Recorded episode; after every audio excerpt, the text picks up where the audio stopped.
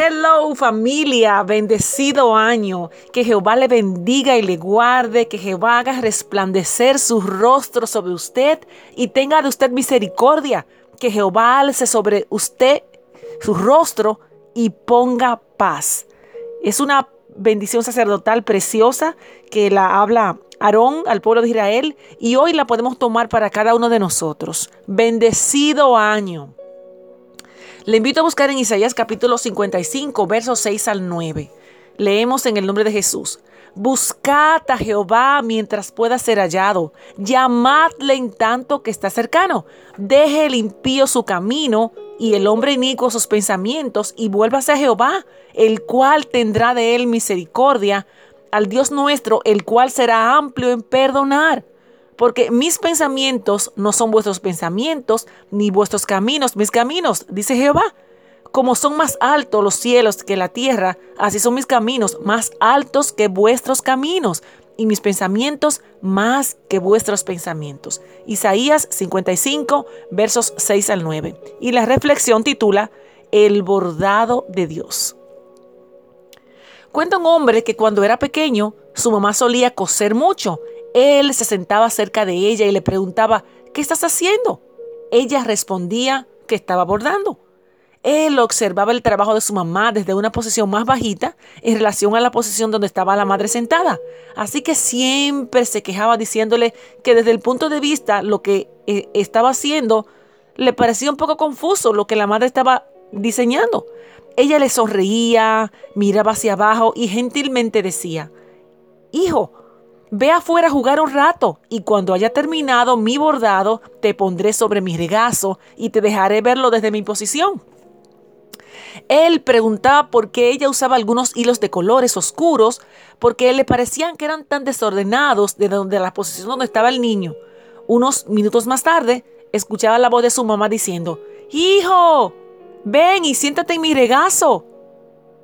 Él lo hacía de inmediato y le sorprendía y emocionaba al ver la hermosa flor o el bello atardecer en el bordado.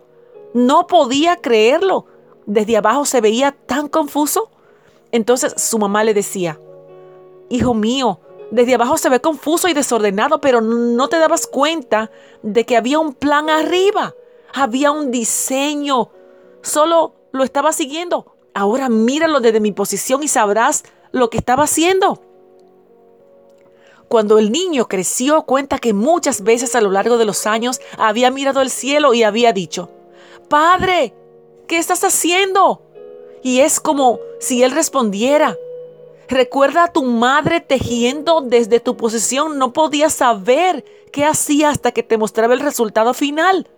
Tu vida hoy es igual. Desde abajo no puedes ver, pero estoy borrando tu vida. Entonces cuenta que le decía, pero no se ve tan confuso. Es desorden. Los hilos parecen tan oscuros porque son más brillantes. Y él percibía la respuesta del padre. Mi niño, ocúpate de tu trabajo. Yo estoy haciendo el mío y un día te traeré al cielo y te pondré sobre mi regazo y verás el plan desde mi posición, entonces entenderás. Mis hermanos, podremos dudar del contenido de la historia, o sea, del dibujo, el retrato de la historia, pero sin duda su contenido es enteramente bíblico. No hay manera de que apreciemos desde aquí abajo los planes y las acciones que Dios tiene y hace desde arriba.